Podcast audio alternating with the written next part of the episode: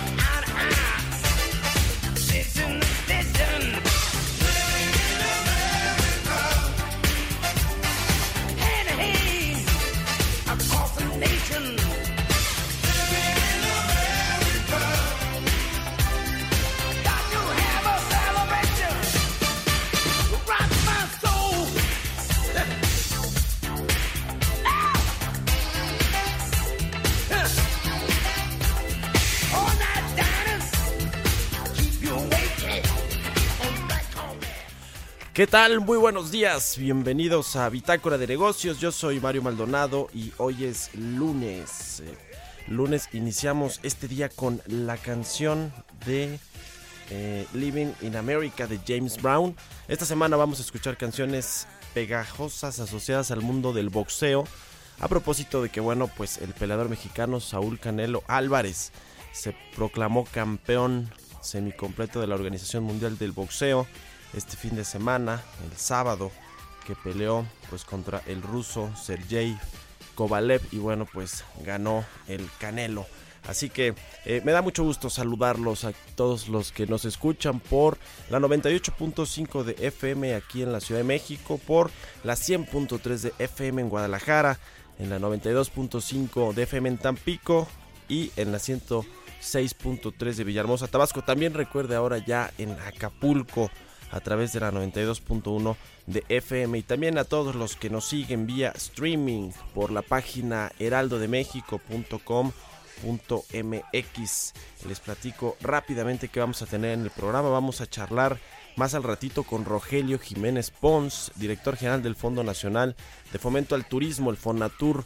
Esta entidad gubernamental es quien lleva el tren Maya, todo lo que tiene que ver con este proyecto de eh, ferroviario que se va a llevar a cabo en el sureste mexicano, que va a recorrer cinco estados. Y que bueno, hay eh, noticias interesantes alrededor de esto, dice Rogelio Jiménez Pons que va a requerir más inversión pública y de esto vamos a charlar con él, vamos a platicar también con Sergio Suárez, director de estrategias de la petrolera Marinza.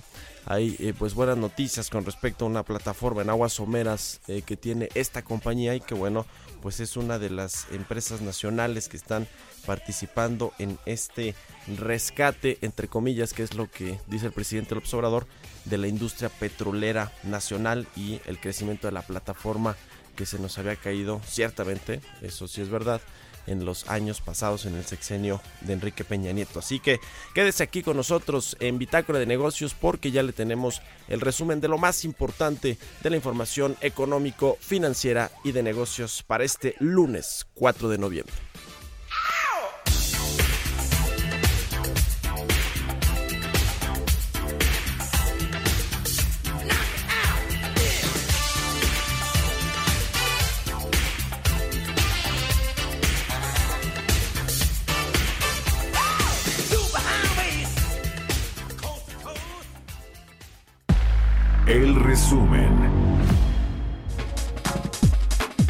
Director del Consejo Estratégico de Negociaciones Internacionales del Consejo Coordinador Empresarial Moisés Kalash aseguró que el nuevo acuerdo comercial de Norteamérica tiene altas probabilidades de ser ratificado antes de concluir 2019, pues este proceso se favorece con la investigación de juicio político contra el presidente Donald Trump y la guerra comercial entre Estados Unidos y China. La Secretaría de Comunicaciones y Transportes inició 881 procedimientos de licitación para obras que arrancarán a partir de enero de 2020 por un monto cercano a los 11 mil millones de pesos, lo que apoyará la recuperación de la industria de la construcción y fortalecerá la economía regional. El titular de la dependencia, Javier Jiménez Espriu, expuso que el gobierno federal estimulará la inversión privada con reglas claras y seguridad, lo que permitirá a los inversionistas obtener rendimientos razonables.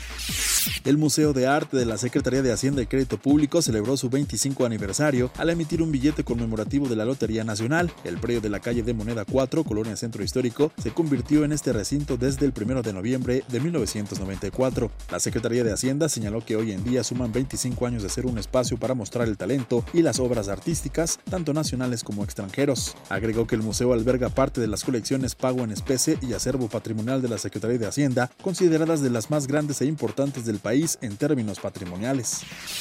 El Instituto Mexicano de Ejecutivos de Finanzas informó que los indicadores de los sectores manufacturero y no manufacturero registraron una caída significativa en el décimo mes, lo que conducirá a una mayor debilidad económica hacia finales de 2019. Las cifras de ambos indicadores IMEF de octubre sugieren que no solamente perdura el estancamiento al comienzo del cuarto trimestre, sino que anticipa la posibilidad de que la actividad económica muestre todavía una mayor debilidad al cierre del año. El Centro de Estudios Económicos del Sector Privado en su análisis semanal señaló que es un hecho que la economía mexicana está claramente estancada. Destacó que el Producto Interno Bruto tuvo un avance del 0.1% respecto al trimestre previo, con base en cifras desestacionalizadas, crecimiento que llamó un tanto sorpresivo cuando la evolución de los principales indicadores macroeconómicos había generado una expectativa negativa. Señaló que en la comparación anual con base en cifras ajustadas por el lado de la oferta de bienes y servicios del PIB, registró una disminución de 0.4%, su primer caída desde el último trimestre de 2009. La Comisión Nacional de Vivienda y la Secretaría de Cultura trabajarán en la rehabilitación de viviendas patrimoniales afectadas por los sismos de septiembre de 2017 y febrero de 2018. Las dependencias señalaron que esta iniciativa se pondrá en marcha alrededor de las zonas dañadas del centro y suroeste del país a través del Programa Nacional de Reconstrucción. Bitácora de negocios. El editorial.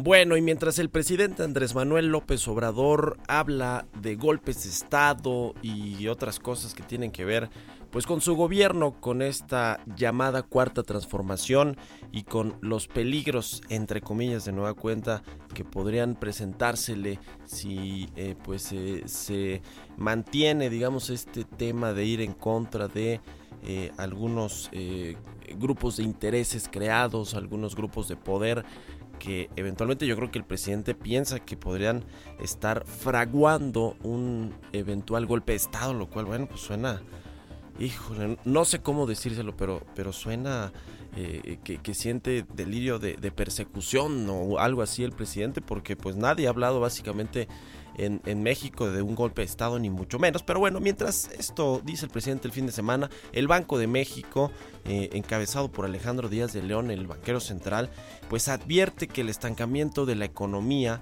puede retrasar la recuperación en el 2020, que eh, pues por, por sí mismo va a ser un año complicado en materia económica por la desaceleración que están teniendo muchas eh, potencias como Estados Unidos, como el caso de China, que bueno, estas dos potencias de hecho tienen además de todo una guerra comercial eh, que eh, no beneficia al comercio eh, internacional y obviamente tampoco a las economías.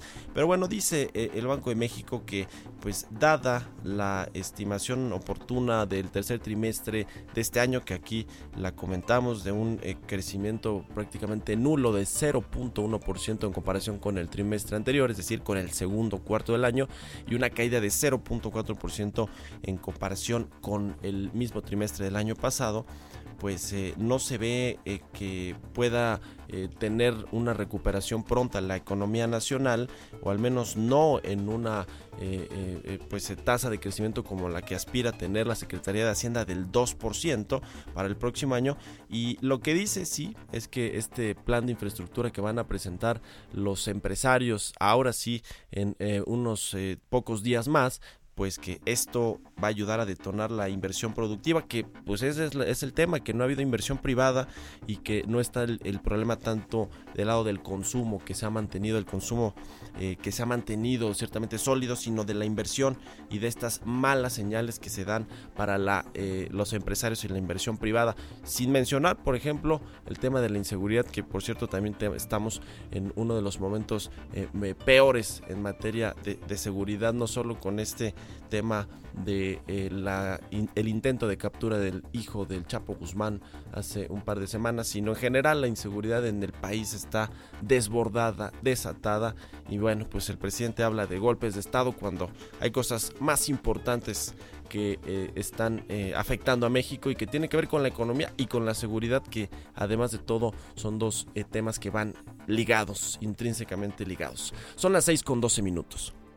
Mercados bursátiles. Roberto Aguilar, nuestro analista de mercados, ya llegó a la cabina de El Heraldo Radio. ¿Cómo estás, mi querido Robert? Buenos días, buen inicio de semana. Excelente, Mario. Muy buenos días. Pues sí, fíjate que eh, estamos esperando que justamente hoy Christine Lagarde se estrene como la cabeza del Banco Central Europeo.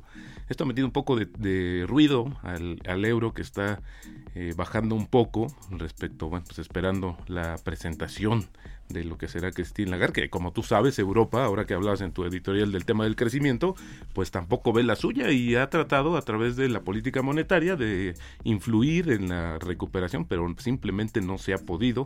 Una crítica que también hace Donald Trump cuando habla de que las tasas en Europa pues están mucho más bajas y eso le genera una cierta ventaja competitiva respecto a Estados Unidos. Pero ayer fíjate que la nota fue, eh, y esto creo, venía yo eh, cuando venía de camino para acá a la, a la oficina, pues creo que esto también es un, puede ser un síntoma de confianza, porque fíjate que ayer la petrolera estatal de Arabia Saudita inició ya todos los trámites o el arranque formal ya para su debut bursátil. De esto venimos hablando desde hace cuatro años.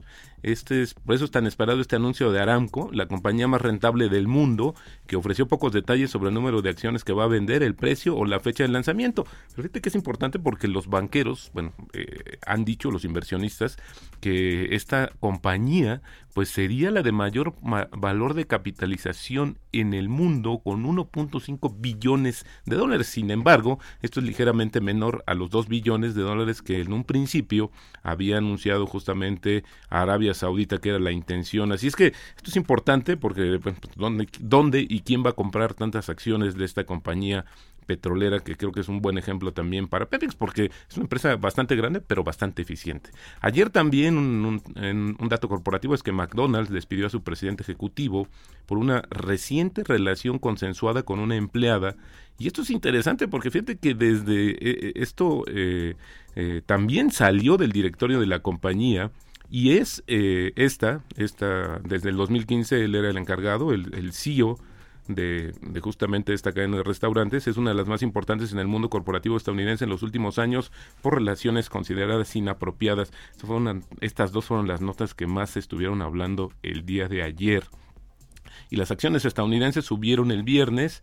El Standard Poor's 500 estableció un cierre récord por tercera vez en cinco días, después de un alentador reporte de empleo en Estados Unidos y datos sobre manufacturas chinas que redujeron las preocupaciones sobre una desaceleración del crecimiento mundial. Junto con el récord del Standard Poor's, el Nasdaq, la bolsa electrónica, superó su máximo de cierre que marcó en julio. En la semana, pues el Dow Jones subió 1.44, el Standard Poor's 500 1.4 y el Nasdaq una alza de 1.7%. También me gustaría comentarte que en este tema petrolero es que las acciones de Exxon subieron el viernes 3%, superaron sus expectativas que habían sido ajustadas recientemente, pero el sector de energía tuvo el mejor desempeño dentro del Standard Poor's con un repunte de 2.5% en medio de una alza de los precios del crudo ante los ante el progreso en las negociaciones comerciales. Y esto creo que también es importante porque eh, el eh, ahora los funcionarios de China fueron los que están, eh, los están eh, comentando que las conversaciones comerciales entre Estados Unidos y China avanzan bien y podrían firmar un acuerdo inicial este mismo mes. Esto lo dijeron el viernes funcionarios de alto, de alto rango del gobierno justamente estadounidense que ofreció tranquilidad a los mercados mundiales, pero antes también China había hecho lo mismo. De hecho, la cama, eh, el representante comercial de Estados Unidos, la oficina, pues mandó, eh, comentó que se hizo una llamada a través y que se está negociando a través de varias eh, llamadas telefónicas y esto pues está trabajando justamente para resolver el problema pendiente. Esto lo dijo incluso en un comunicado en la oficina del representante comercial de Estados Unidos. Así es que van bien, al parecer, esta situación de la guerra comercial. Bueno, pero también nos dicen un día que avanza y mañana nos van a decir que ya hay dudas. Esto no es nada, eh, pues no es nada eh, sólido, hemos estado así desde que inició la guerra comercial. Fíjate que en esta semana indicadores económicos en México relevantes. El miércoles la confianza de los consumidores correspondiente a octubre, esto también para ver cómo anda el, tema del consumo, que en este último trimestre del año, la inversión fija bruta de agosto, donde no se anticipa nada bueno, la encuesta de expectativas Banamex. Para el jueves está el dato de la inflación de octubre, donde se anticipa una tasa anual de 3%. Por cierto, hoy Mario, la bolsa ya regresa a su horario habitual de 8.30 am. Estuvo una semana justamente eh, pues eh, ajustándose al cambio de horario en Estados Unidos y se iniciaba la operación más temprano. En Estados Unidos hoy están las órdenes de bienes duraderos, mañana la balanza comercial de septiembre, diversos indicadores de la actividad manufacturera y el viernes la confianza del consumidor de noviembre. Pero también está la agenda abultada de intervenciones de miembros de la Reserva Federal, que aunque la mayoría no tienen voto en la decisión de la política monetaria, pues los mercados están en búsqueda de pistas sobre el futuro de las tasas de referencia y solo sumaría, Mario, si me permites, que el tipo de cambio en estos momentos cotizando en 19.06.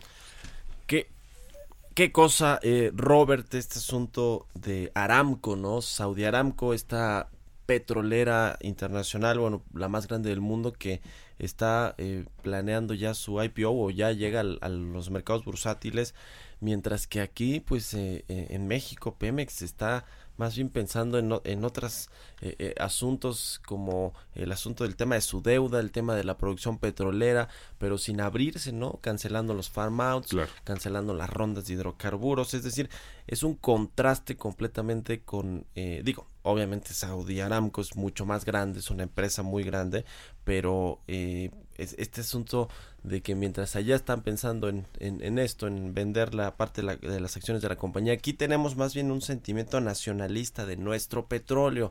No vamos ni a venderlo al extranjero, queremos refinarlo aquí.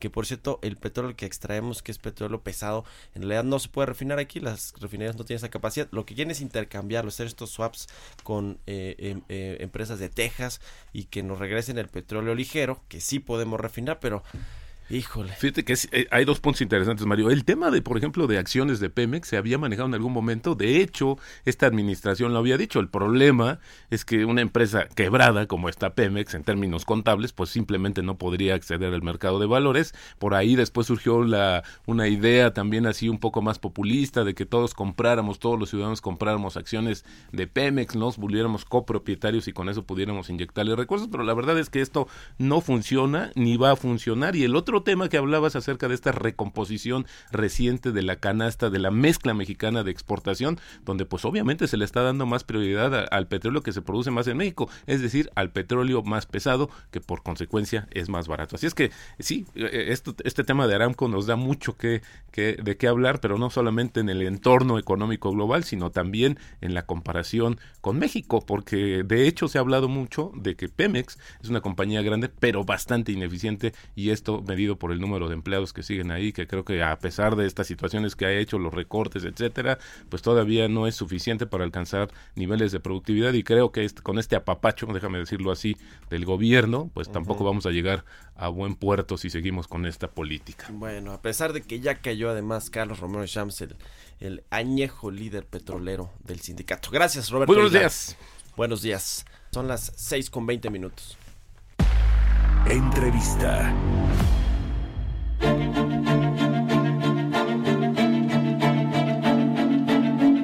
Y vamos a charlar ahora con el maestro Luis Alonso Aguirre. Él es presidente del Consejo Nacional de la Industria Maquiladora y Manufacturera de Exportación. A quien saludo en la línea telefónica. ¿Cómo estás? Hola, ¿qué tal? Un saludo para ti y todo el auditorio. Muchas cosas que platicar con respecto al sector manufacturero. Este eh, eh, dato del INEGI que publicó recientemente para el mes de octubre, este indicador de pedidos manufactureros que registró una baja en el mes eh, de octubre, una baja mensual de 0.05 puntos, con cifras desestacionalizadas y llegó a un nivel de 50.7 puntos. ¿Cómo, ¿Cómo entender estos datos, eh, Luis? Y si nos hablas también pues de cómo le ha ido a este sector manufacturero eh, y, y el sector maquilador en lo que va de la administración actual. Yo quisiera iniciar eh, comentando que es cierto que la economía mexicana está en una desaceleración, pero no necesariamente en una recesión. Y es el caso particular que uno de los principales motores del desarrollo económico y social de nuestro país, que representa la industria maquiladora y manufacturera de exportación, pues sigue todavía dando muy buenos números eh, al mes de agosto o septiembre, que son las cifras que tenemos al día de hoy y que, com que me gustaría comentarles eh, a grosso modo. Sí, adelante. Mira, en el tema de las exportaciones, en el, en el mes anterior, este, pues sumaron un poco más de 22.500 millones de dólares. Esto representa, considerando contra el mismo mes del 2018, efectivamente un descenso del 2.5%.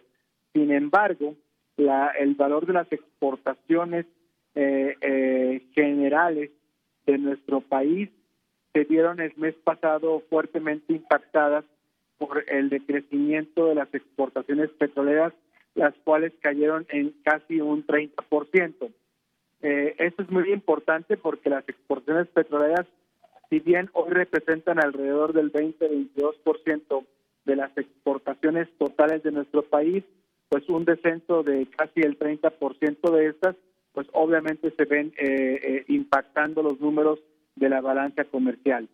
Eh, es importante resaltar que en el caso de nuestra industria maquiladora de exportación, en el mes pasado, pues representó el 56% de las exportaciones totales del país, incluyendo las exportaciones petroleras, pero si solamente consideramos las exportaciones que hizo nuestro país del sector manufacturero, representamos el 63%. Es decir, que todavía seguimos siendo el principal motor de las exportaciones de nuestro país, el sector de la industria maquiladora y manufacturera de exportación. Quiero Sí. concluir en el tema de exportaciones de nuestro sector, que de enero a agosto, que son las cifras que tenemos publicadas hasta el día de hoy en la balanza comercial, traemos una cifra de poco más de 129 mil millones de dólares, que bien con respecto al mismo periodo del 2018, que fueron de 163 mil millones de dólares, sí traemos una eh, disminución de alrededor del 21%. Luis, ¿cómo, cómo ven ustedes este tema de la ratificación del TEMEC allá en el Congreso de los Estados Unidos? Por, te lo pregunto porque por parte del gobierno hay una expectativa muy alta, muy optimista de que una vez que se ratifique van a fluir las inversiones y el comercio bilateral va a aumentar casi casi como por, por arte de magia y hay quienes dicen que no, que pues va a tardar tiempo en que, en que se pueda reflejar ya en inversiones y en un mayor intercambio comercial. ¿A ustedes cómo, cómo les, les afecta este tema? ¿Cómo, ¿Cómo lo ven en general? Mira, afortunadamente el Consejo Nacional de Index pues tiene un termómetro muy importante a través de los corporativos de las empresas de nuestra membresía, que casi un 80% de estas pues son corporativos norteamericanos y pues traemos ahí un termómetro como lo señalaba pues muy importante de cómo se está manejando este esta evolución de la ratificación. Yo sí soy también optimista en este tema.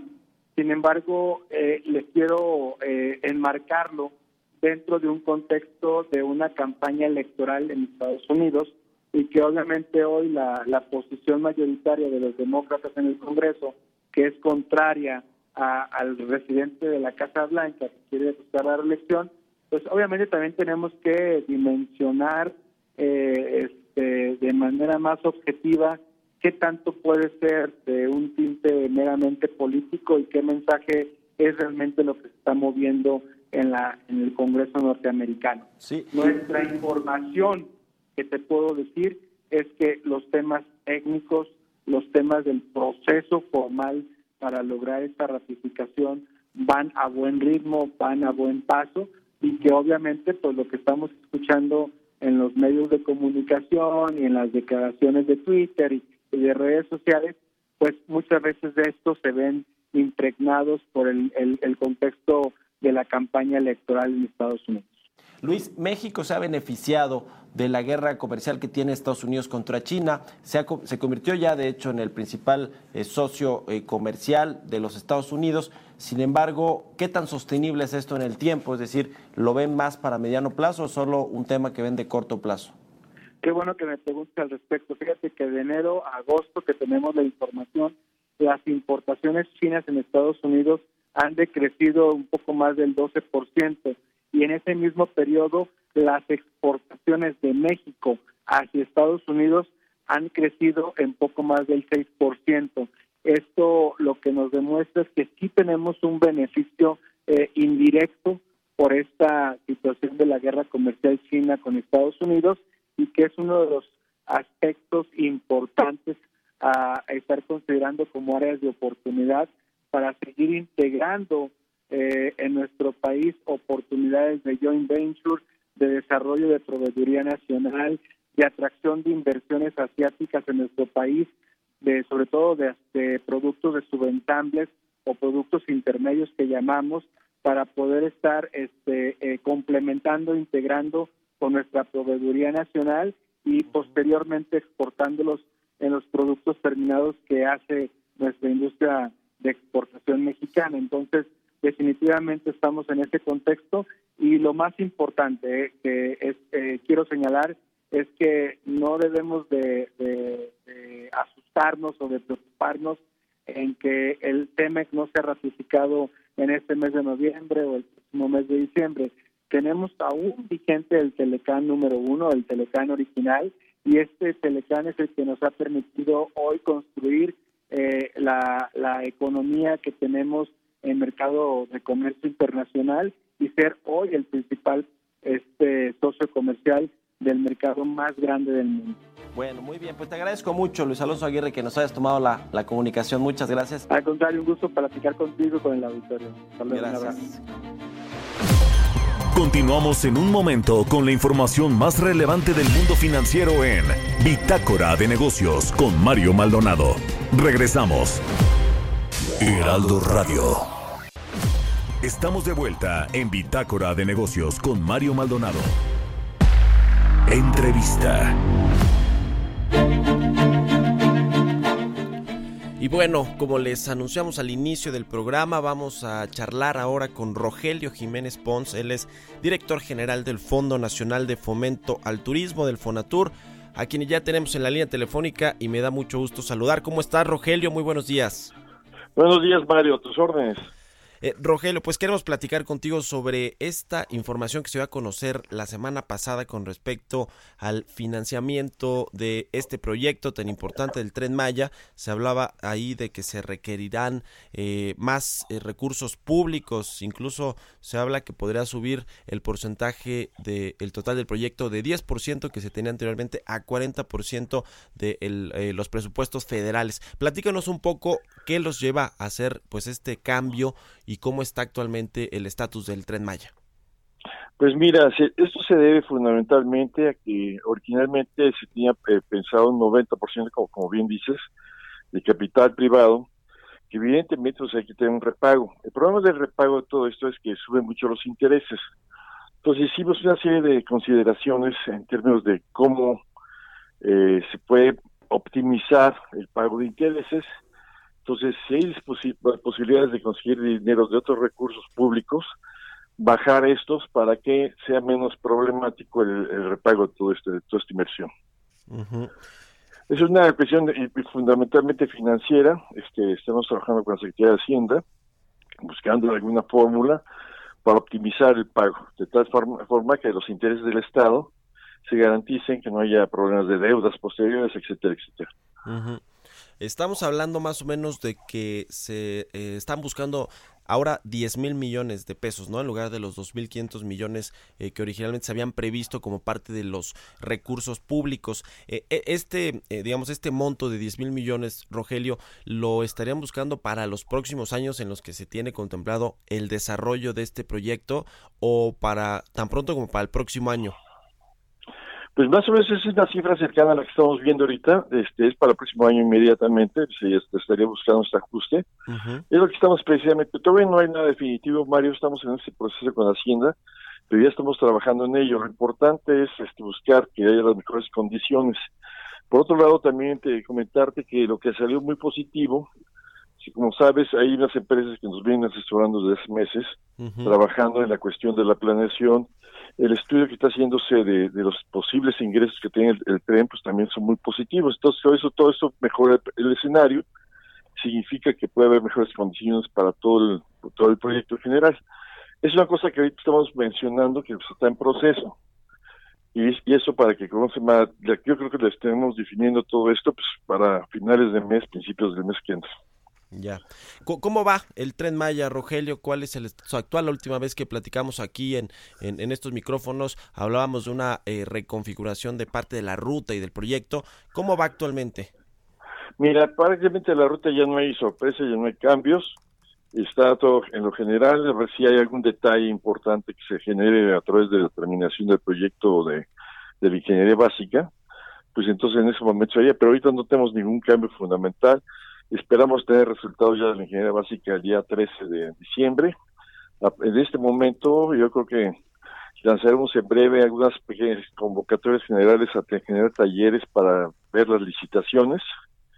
Estamos en ese proceso ahorita de ver, ya ir anticipando información a los concursantes, posibles concursantes, ver con cuántas empresas estamos contando. prácticamente tenemos un gran apetito de participación de distintas empresas nacionales e extranjeras. Vamos bien, ya. Vamos, bien. Vienen los estudios de impacto ambiental también, que es muy importante, y ya se inicia en breve la consulta en la parte donde no existía tren, se hace la consulta con los pueblos indígenas y todo esto, lo normal, lo necesario por ley.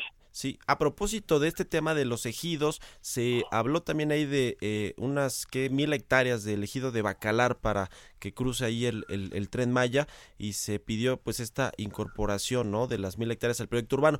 que, que es en ese tema cómo, cómo van, digamos, eh, cómo se, se han negociado o se han hablado ahí con los tenedores de la tierra?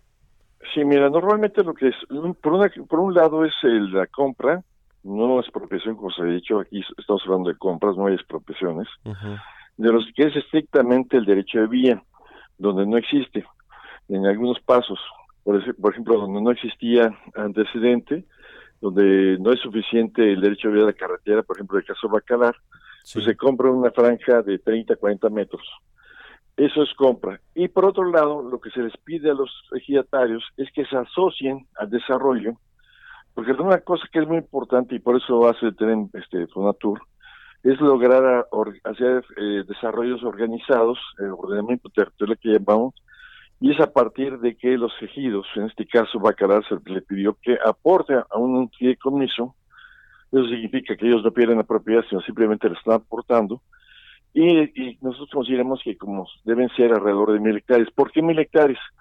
Porque el 70% debe ser zona verde. O sea, garantizar siempre que haya una proporción de muy alta de zona verde y aparte los desarrollos deben ser con muy baja densidad.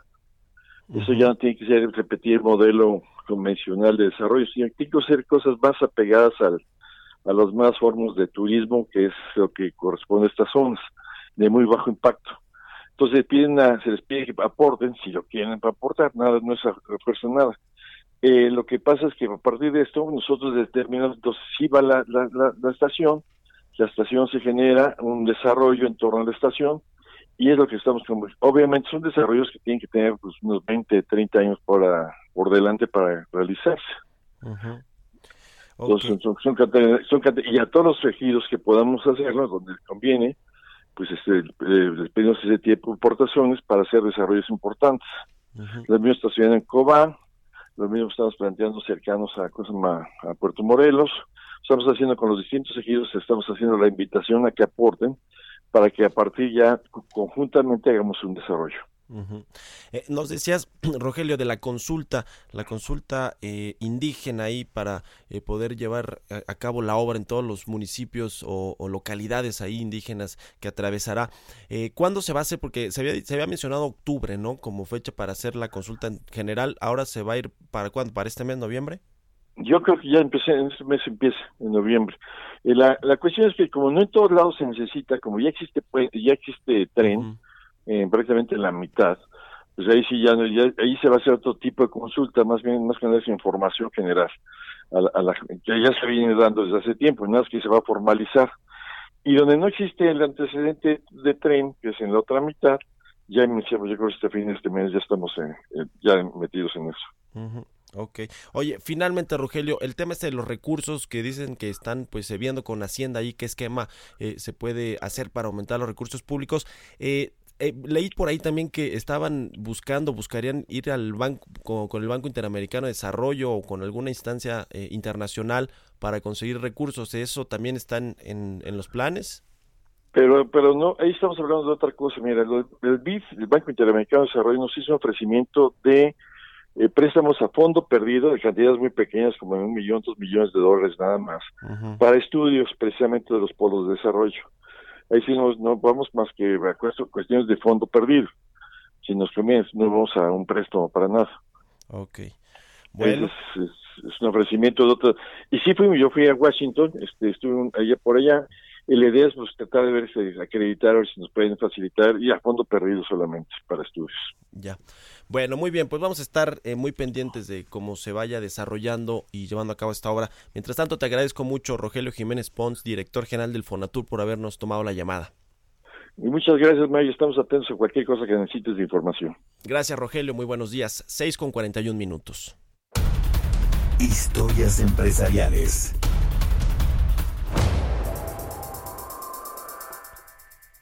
Bueno, pues se viene un- una guerra, cambiando de tema, el tema de las telecomunicaciones, eh, una auténtica guerra en materia de contenidos y de eh, pues eh, proveeduría de servicios de eh, televisión o de streaming más bien entre los gigantes. Ahí está Disney, por ejemplo, que ya entró de lleno a este negocio, ahora que eh, pues se fusionó con con, con Time Warner, pero también está Apple, ni más ni menos que la tecnológica, eh, una de las tecnológicas más grandes eh, del mundo, que bueno, ha, lan- ha lanzado ya su servicio de streaming aquí en México y en otros países de América, Europa, Asia. La compañía, sin embargo, pues no la tiene fácil. Le decía que se viene una guerra importante, pues con el líder de este sector, que es Netflix. Pero eh, pues eh, Apple también es muy poderosa y se prevé que gane terreno con su contenido digital eh, original. Así que bueno, está interesante este tema de Apple y sobre las características de este servicio que como decía, pues llegó a México y va a estar disponible en otros países del mundo. Nuestra compañera Giovanna Torres nos va a presentar esta siguiente cápsula. Ya se encuentra disponible en México Apple TV El gigante de la manzana se suma al mercado de los servicios vía streaming y ya está disponible para todos sus equipos iPhone, iPad, Mac y Apple TV. Apple TV es parte de la estrategia de la compañía con sede en Cupertino, California, para generar más ingresos de los servicios y proporcionar nuevas formas de mantener a sus leales clientes fieles a la marca.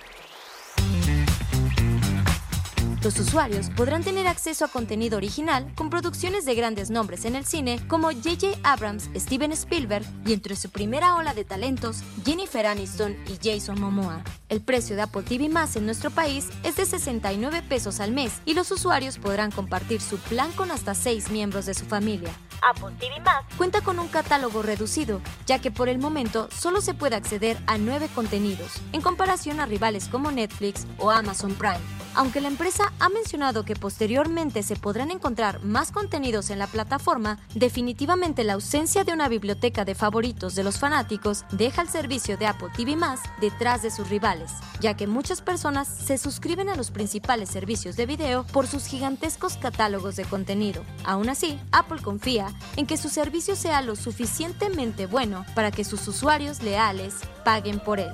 ¿Será que los usuarios leales de Apple apostarán por esta propuesta? Para Bitácora de Negocios, Giovanna Torres.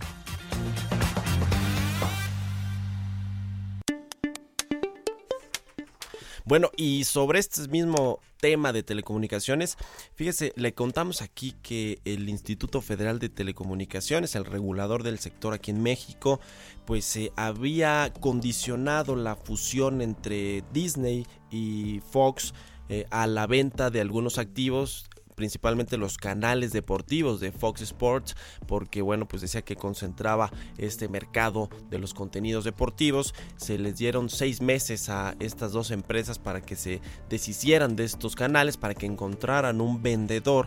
Y bueno, pues se concluyó este periodo ya eh, la semana pasada y lo que hizo el IFT es darle una prórroga de seis meses para que eh, se desinvierta Disney de los activos de Fox, los canales. El problema ahí es que pues no hay, no hay quien se los compre. Al parecer ATT eh, Global, el corporativo que está allá en los Estados Unidos, había presentado una oferta por estos canales de Fox Sports. Sin embargo, pues eh, se la han llevado muy tranquila los de Disney y no han hecho pues esta, esta operación.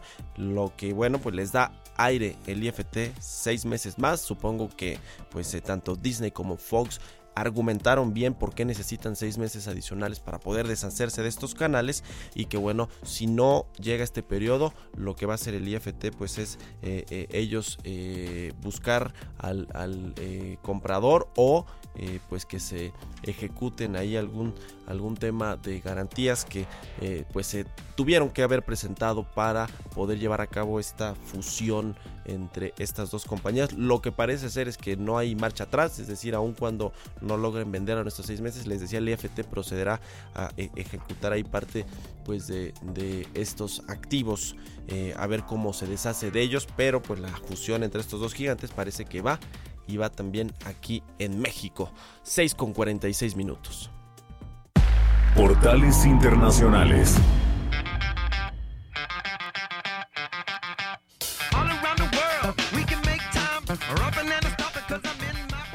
Jesús Espinosa, nuestro jefe de información, ya está aquí en la cabina del Heraldo Radio con la información internacional. ¿Cómo estás, Chucho? Buenos días. Mario, ¿cómo estás? Te saludo con mucho gusto. Bien, bien, muchas gracias. Eh, inicio de semana, vámonos a la segunda semana. Bueno, ya la primera semana de noviembre, sí, porque fue La el primero, fue el, primero el, el viernes. Por cierto, el sábado nos vimos ahí en la noche, ahí en Reforma, en Chapultepec y todo este colorido del Día de Muertos aquí en la Ciudad de México. Padre, padre, mucha gente, pero, pero bien por las ofrendas y todo lo que demás. llovió, ¿no? En pleno un, un- desfile un también. poco, un poco, pero, pero eso no, no, no fue pretexto tampoco, ¿eh? Para que la gente se quedara a disfrutar de este desfile que ya es una tradición aquí en México.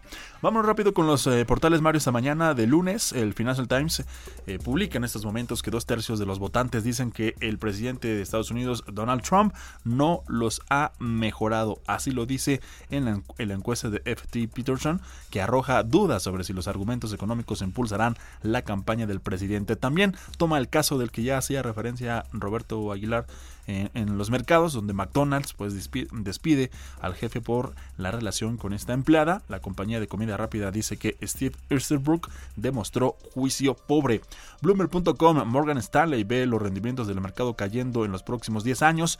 Los inversores se enfrentan a una frontera más baja y más plana en comparación con las décadas anteriores y también toca el tema de los Estados Unidos y China que señalan progreso hacia el acuerdo comercial inicial Trump y Xi. También Wilbur Rose expresó optimismo de que se concluirá un acuerdo inicial este mes. Y para terminar, cerramos con expan- expansión porque bueno, las aerolíneas no dejarán en manos de Boeing y también de la Administración Federal de Aviación de los Estados Unidos todas las pruebas que garanticen la seguridad de los aviones el 737 MAX, modelo del producto estadounidense envuelto en la polémica después de los accidentes que pues protagonizaron dos aviones de este modelo en noviembre del 2018 y también en marzo pasado. Así las compañías que utilizan este modelo están estudiando realizar sus propios vuelos de prueba. Según esto lo ha adelantado el diario también en Wall Street Journal, estos vuelos sin pasajeros comerciales sí contarán con la presencia de altos directivos de las aerolíneas con el objetivo de reforzar el mensaje de seguridad hacia la opinión pública. Mario,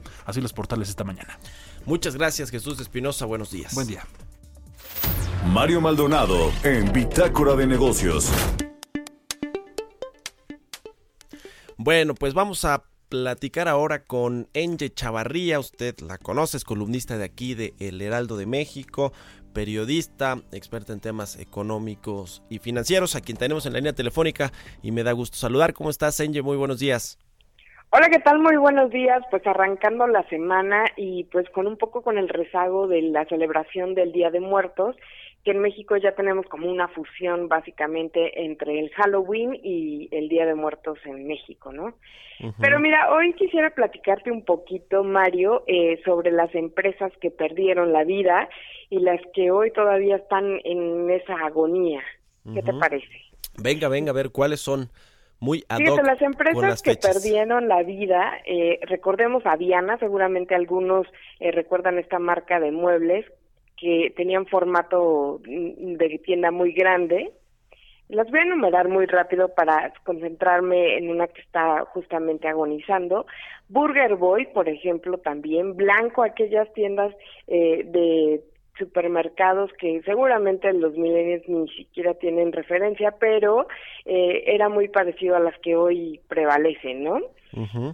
Acros, eh, Luz y Fuerza del Centro, que pues eh, fue muy, de verdad muy, muy fuerte para México porque pues era una empresa que incluso la llegaron a considerar de carácter mundial, pero Sí. tenía muchos hoyos financieros. Videocentro, que se le acabó el modelo de negocio con la era digital, eh, mexicana de versión que todavía sigue pues en, en ese inter de a ver si puedo o no rescatar lo poco que quedan los trabajadores y que pues está entrampada. Reino Aventura, que finalmente fue comprada por Premier Parks eh, y que se convirtió pues hoy en Six Flags. Y su casita que en este caso pues bueno después de tantos intentos un juez la declaró en quiebra. Pero hoy la que está agonizando es eh, Forever 21 estas eh, tiendas de ropa que se mueven muy rápido e incluso en semanas ya tienen que tener un nuevo stock. Eh, vemos que hoy eh, en Estados Unidos pidieron protección por bancarrota y eh, pues para cerrar al menos 350 tiendas en 40 países y esto incluye México. Eh, en México pues cerraron su tienda insignia que fue la de Madero que tenía seis pisos que recuerdo bien cuando la aperturaron hicieron un, un evento con bombo y platillos era la empresa que más prometía de tiendas de ropa en cuanto a la contratación de número de empleos. Tenía cuatro mil metros cuadrados, pero finalmente tuvo una alta rotación. Eh, la mercancía no estaba tan prometedora y el modelo de negocio realmente es malo. Si tú vas a cada una de las tiendas, no te ofrecen más de lo que están sus competidores, y te estoy hablando en este caso de Zara, de H&M y de Amazon, que incluso lo puedes conseguir hasta mitad de precio, ¿no? Eh, y pues bueno, todo le vino agonizando poco a poco porque Ariana Grande, esta cantante, Sí. en septiembre los demandó con 10 millones de dólares porque presuntamente eh, ella comenta que se aprovecharon de su imagen, que alguna vez ella utilizó una de sus prendas para vender su producto, ¿no? Sin su autorización.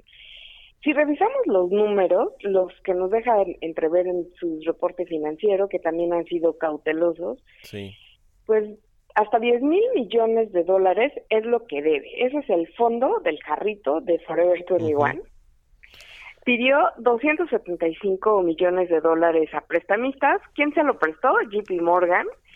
Y, eh, y pues bueno, su fundador, que no quiere moverse también, que le han pedido poner a alguien estratégico, que es Du Wonshank, pues dijo que por lo pronto va a rescatar a su negocio, incluyendo pues la pérdida de, en México de tiendas, que por ejemplo cada ejecutivo ganaba 4.718 mensuales y en este caso perdió más de 100 en esa tienda de Madero.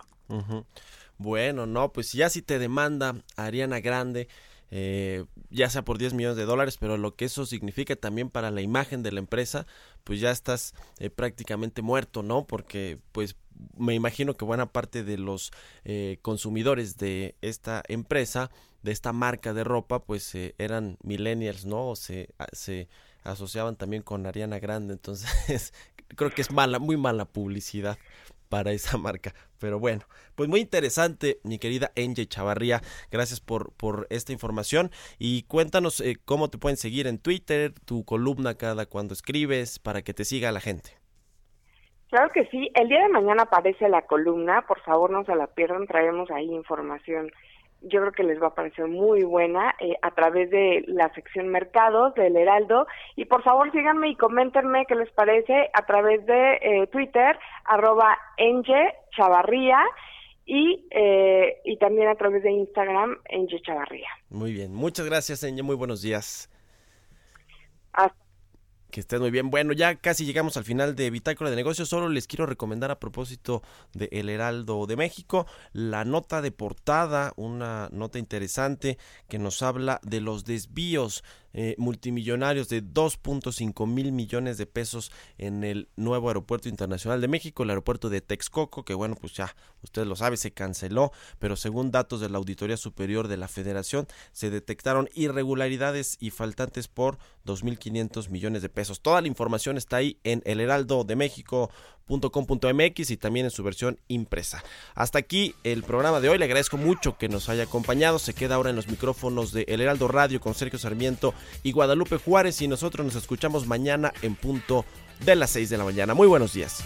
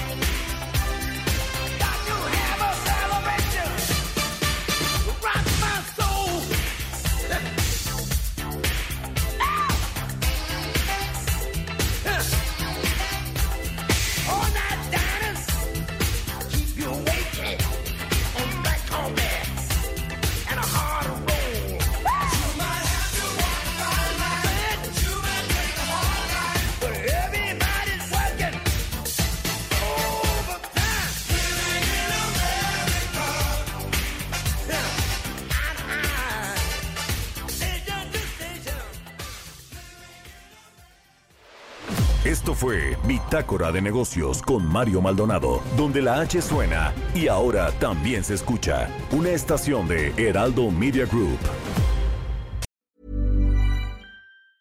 Planning for your next trip? Elevate your travel style with Quince. Quince has all the jet setting essentials you'll want for your next getaway, like European linen, premium luggage options, buttery soft Italian leather bags, and so much more. And is all priced at 50 to 80% less than similar brands. Plus, Quince only works with factories that use safe and ethical manufacturing practices. Pack your bags with high-quality essentials you'll be wearing for vacations to come with Quince. Go to quince.com slash pack for free shipping and 365-day returns.